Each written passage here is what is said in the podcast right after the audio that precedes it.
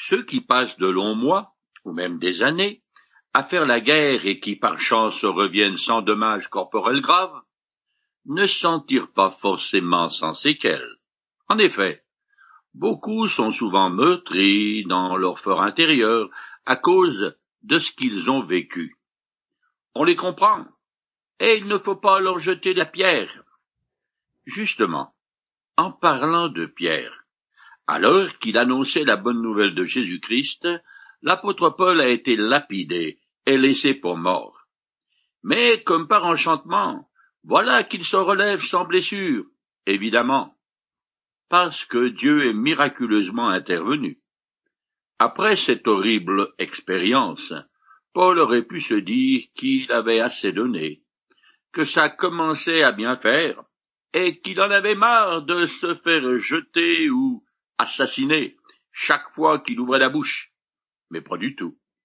L'apôtre ne semble même pas traumatisé et n'a évidemment aucune intention de mettre fin à son ministère.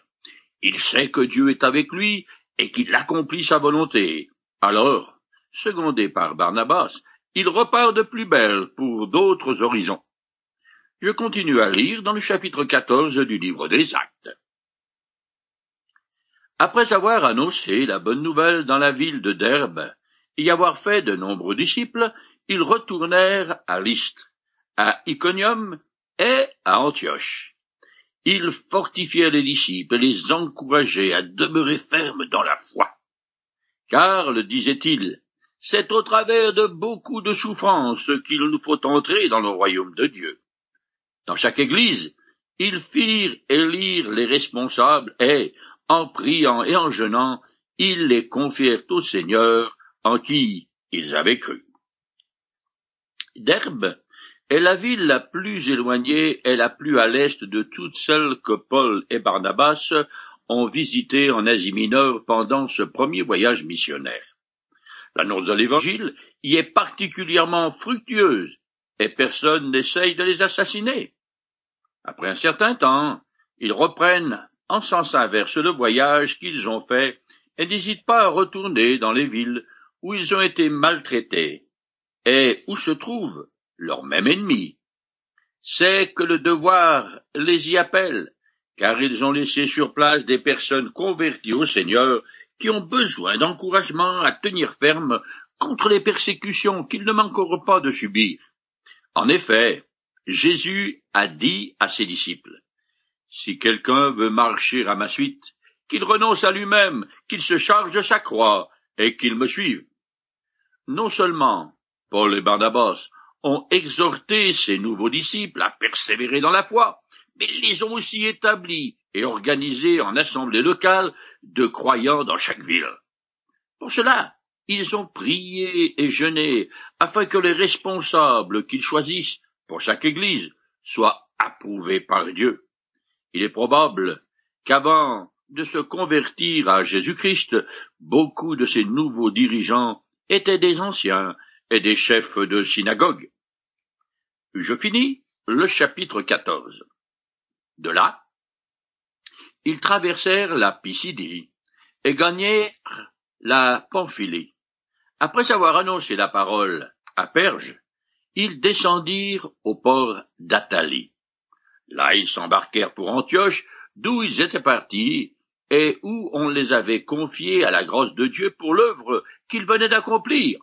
À leur arrivée, ils réunirent les membres de l'Église et leur racontèrent tout ce que le Seigneur avait fait avec eux. Ils exposèrent en particulier comment ils avaient ouvert aux non-juifs la porte de la foi. Ils demeurèrent là assez longtemps parmi les disciples.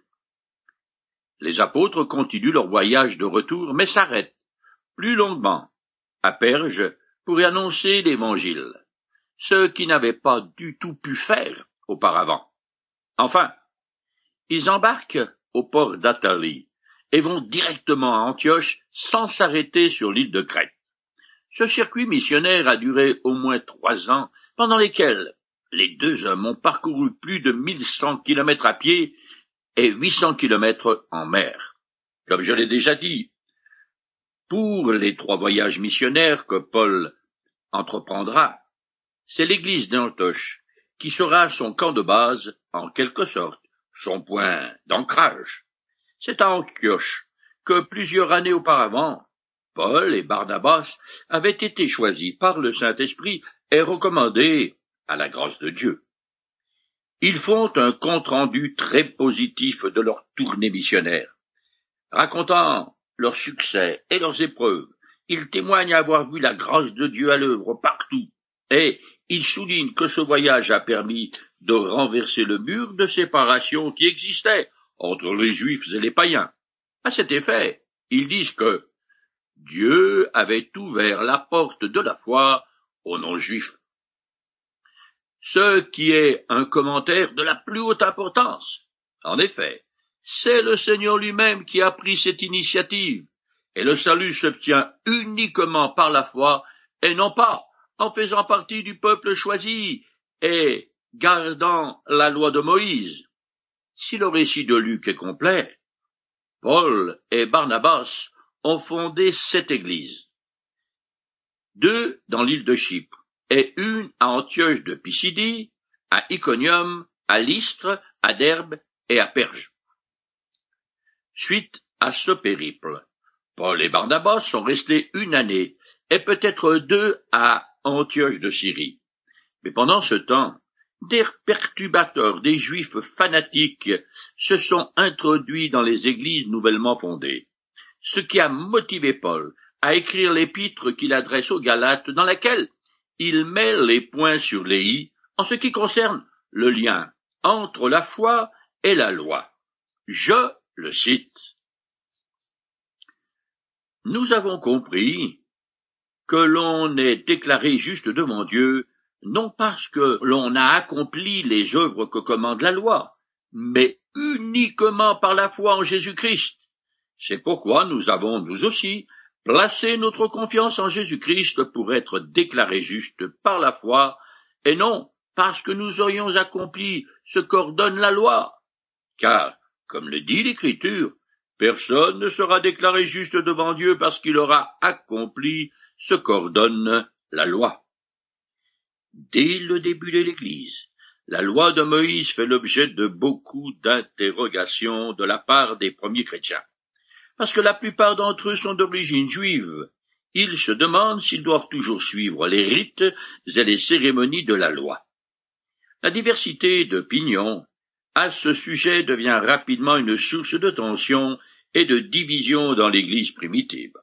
C'est la raison pour laquelle ce sujet épineux donnera lieu au premier grand concile. Il eut lieu à Jérusalem et nous est décrit dans le chapitre suivant. L'objectif de ce concile est de résoudre cette première grande crise qui éclate dans l'Église. Il faut savoir que beaucoup de nouveaux convertis à Jésus-Christ sont non seulement juifs, mais également des religieux purs et durs, qui n'ont pas l'intention d'abandonner la loi de Moïse, et ses innombrables règles rituelles. Ils ne sont pas opposés à l'entrée des païens dans l'Église, mais convaincus de la perpétuité du judaïsme, ils exigent qu'ils soient circoncis et observent les prescriptions de la loi. En un mot, ils veulent que les païens deviennent juifs avant de devenir chrétiens. Leur credo est Si vous n'êtes pas circoncis, vous ne pouvez pas être sauvés. S'ils avaient obtenu gain de cause, ça aurait déjà été la fin du salut par grâce par la seule foi, et la fin de la liberté chrétienne. L'Église serait devenue une secte juive. C'est bien ce qu'a ressenti Paul, l'apôtre de la grâce, dont la vocation était de porter l'Évangile aux païens. Il ne s'opposait pas aux cérémonies de la loi par respect pour les traditions des pères et pour la nécessité du moment. Mais dès que les exigences des partisans du judaïsme faisaient la pureté de l'Évangile, alors il leur opposait une résistance farouche. À cause de l'entrée de nombreux païens dans l'Église, le conflit est inévident. Et il ira jusqu'aux apôtres de Jérusalem qui devront trancher et définir ce qu'est l'Évangile. En fait, quand les Écritures parlent de l'Évangile, ce mot a deux significations. D'une part, il désigne l'histoire sainte, celle de Jésus, telle qu'elle est décrite par les quatre évangélistes, Matthieu, Marc, Luc et Jean. Mais d'autre part, le mot évangile avec, pourrait-on dire, un E majuscule signifie la bonne nouvelle. Or, celle-ci concerne un certain nombre d'événements entourant la personne et l'œuvre que le Christ a accomplie sur la croix. En particulier, sa mort, son ensevelissement et sa résurrection. L'apôtre Paul décrit ces faits de la façon suivante. Mes frères, je vous rappelle que la bonne nouvelle que je vous ai annoncée, que vous avez reçue et à laquelle vous demeurez attachés, c'est par elle que vous êtes sauvés, si vous la retenez telle que je vous l'ai annoncée. Autrement, vous auriez cru en vain. Je vous ai transmis, comme un enseignement de première importance, ce que j'avais moi-même reçu. Le Christ est mort pour nos péchés, conformément aux Écritures. Il a été mis au tombeau, il est ressuscité le troisième jour, comme l'avaient annoncé les Écritures. Il est apparu à Pierre, puis aux douze. Après cela, il a été vu par plus de cinq cents frères à la fois. Je commence maintenant à lire le chapitre 15. Quelques hommes, venus de Judée, arrivèrent à Antioche. Ils enseignaient les frères en disant, Si vous ne vous faites pas circoncire comme Moïse l'a prescrit, vous ne pouvez pas être sauvés. Il en résulta un conflit et de vives discussions avec Paul et Barnabas. Finalement, il fut décidé que Paul et Barnabas monteraient à Jérusalem avec quelques autres frères pour parler de ce problème avec les apôtres et les responsables de l'Église. L'essence du problème concerne le salut. La question est comment parviendra-t-on à la vie éternelle? Je dis en passant que c'est cette même question qui, au XVe siècle, a déclenché le mouvement de la réforme et qui était au centre de préoccupation des réformateurs comme Martin Luther et Jean Calvin. Aux yeux des Juifs purs et durs, convertis à Jésus-Christ, la circoncision et le respect de la loi sont essentiels pour être justes devant Dieu. Ces Juifs hyper religieux et archi-dogmatiques ne sont pas mandatés par qui que ce soit, mais ce sont eux-mêmes autoproclamés les porte-paroles de Dieu. Ce sont ces mêmes voteurs de troubles qui s'introduiront dans les églises de la Galatie et partout ailleurs. Ils pensent que l'œuvre accomplie par Jésus-Christ s'inscrit dans le cadre des institutions de l'ancienne alliance et s'ajoute aux exigences de la loi. Ils sont traditionalistes, bien sûr, mais aussi jaloux de l'estime dont jouissent les apôtres. À cause de leurs croyances et de leur enseignement, les nouveaux croyants, surtout les païens, ne savent plus à quel saint se vouer, façon de parler. Mais le plus grave est que ces religieux causent des divisions dans l'Église. Comme je l'ai dit, la grâce de Dieu est en jeu et attaquée. Les Juifs invétérés qui sont entrés dans l'Église ne nient pas les faits de la bonne nouvelle, mais veulent y rajouter certains éléments de la loi de Moïse. Le conflit concerne donc la compréhension et l'interprétation de ces faits. L'œuvre de Jésus-Christ sur la croix est-elle oui ou non suffisante pour procurer le salut? Faut-il en plus, par certains rites particuliers comme la circoncision, le baptême ou que je sais-je encore? Afin d'obtenir la vie éternelle, doit-on toujours observer les cérémonies de la loi de Moïse? Paul et Barnabas défendent la grâce de Dieu et tire à boulet rouge sur les Juifs qui font partie de l'Église d'Antioche. Au vu du trouble que ces Juifs ont jeté parmi les disciples et des questions que ces derniers se posent, c'est le branle-bas de combat parmi les responsables de l'Église d'Antioche. Ils se rendent vite compte que l'heure est grave et qu'il faut éclaircir la relation entre la loi de Moïse et la grâce de Jésus-Christ. Il s'ensuit que ces responsables jugent utile d'envoyer leurs propres troupes d'élite, Paul et Barnabas, à Jérusalem, afin d'y consulter les apôtres et de vider ce vilain abcès. Dans son épître Galate, Paul donne une version abrégée de ce voyage à Jérusalem. Je continue le texte. L'Église pourvut à leur voyage. Ils traversèrent la Phénicie et la Samarie, racontant comment les non-juifs se tournaient vers Dieu, et tous les frères en eurent beaucoup de joie. À leur arrivée à Jérusalem, ils furent accueillis par l'Église, les apôtres et les responsables. Ils leur apportèrent tout ce que Dieu avait fait avec eux. Tout au long du chemin, en fait un périple de quatre cents kilomètres, les deux apôtres font un rapport aux croyants qu'ils rencontrent. Ils racontent tout ce que Dieu a fait par leur intermédiaire durant leur voyage missionnaire en territoire païen. Il faut de même à Jérusalem, où les responsables les reçoivent officiellement comme envoyés de l'église d'Antioche. Le rapport est pour tous les chrétiens l'occasion de se réjouir de la grâce de Dieu. Je continue. Mais quelques anciens membres du parti des pharisiens qui étaient devenus des croyants intervinrent pour soutenir qu'il fallait absolument circoncire les non-juifs et leur ordonner d'observer la loi de Moïse. Voilà le problème qui, tel la tête d'un serpent à sonnette, surgit d'un panier. La circoncision était pratiquée sur les prosélytes, c'est-à-dire les païens qui adoptent pleinement la foi juive. Ce rite était le signe de l'alliance entre l'Éternel et la nation d'Israël. La circoncision implique également l'observation de toute la loi de Moïse.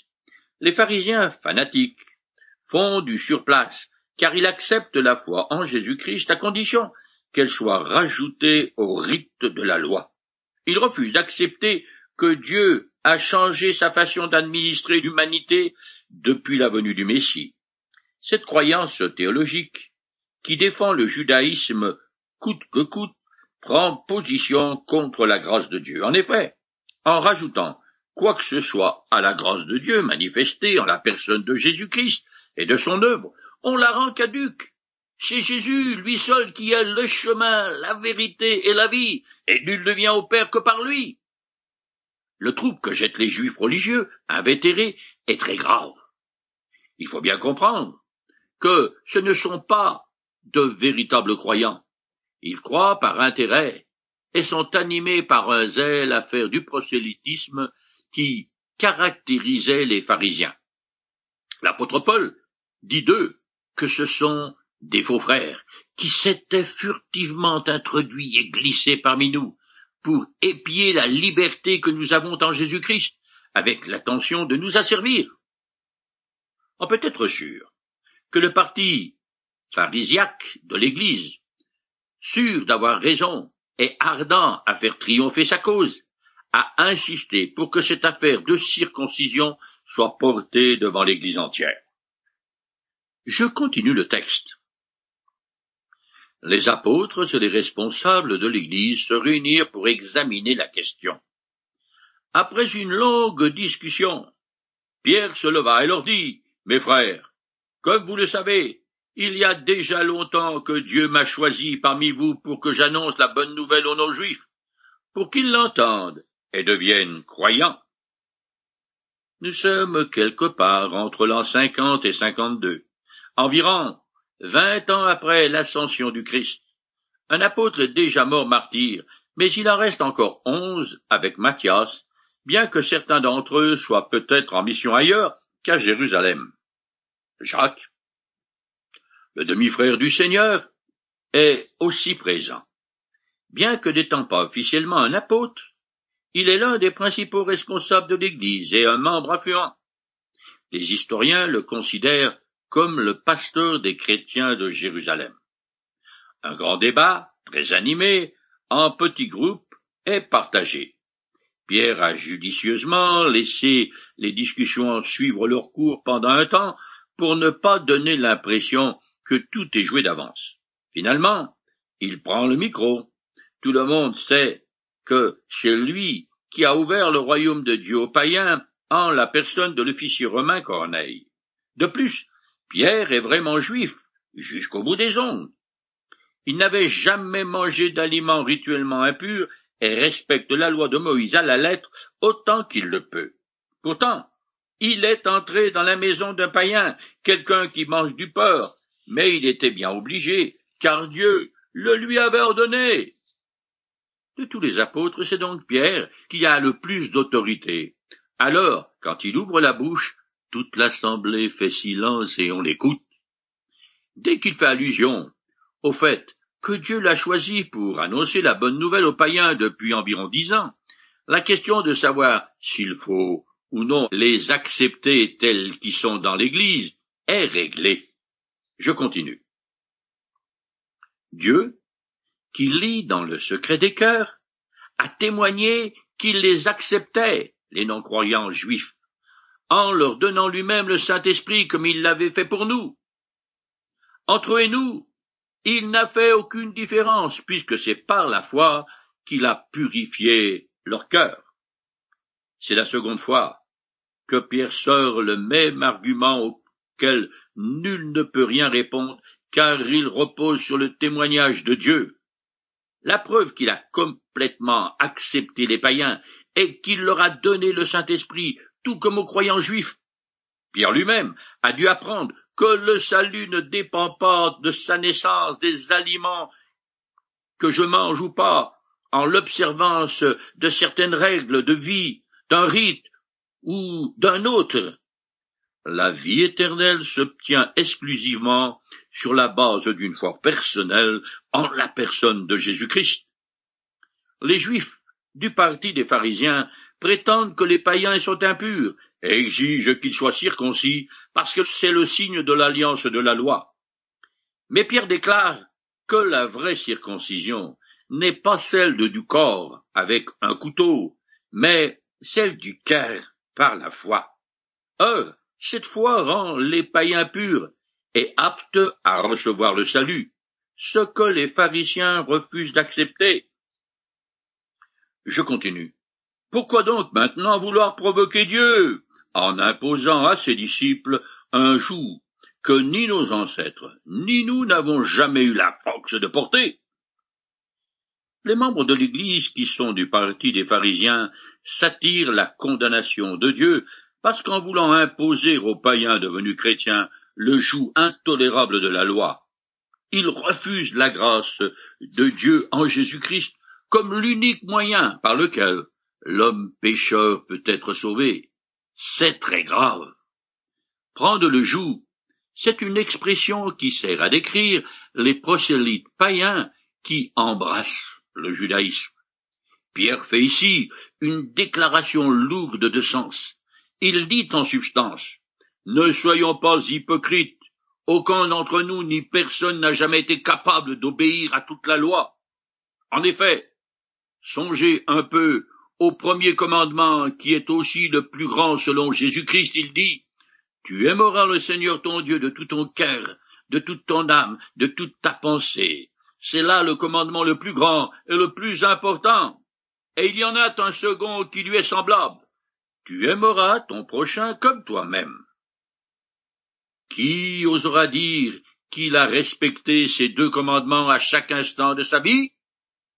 Jésus-Christ est bien le seul, en tant comme Dieu, qui a obéi en permanence à ses ordonnances. Tout le reste de l'humanité depuis Adam jusqu'à moi est disqualifié, y compris bien sûr tous les Juifs.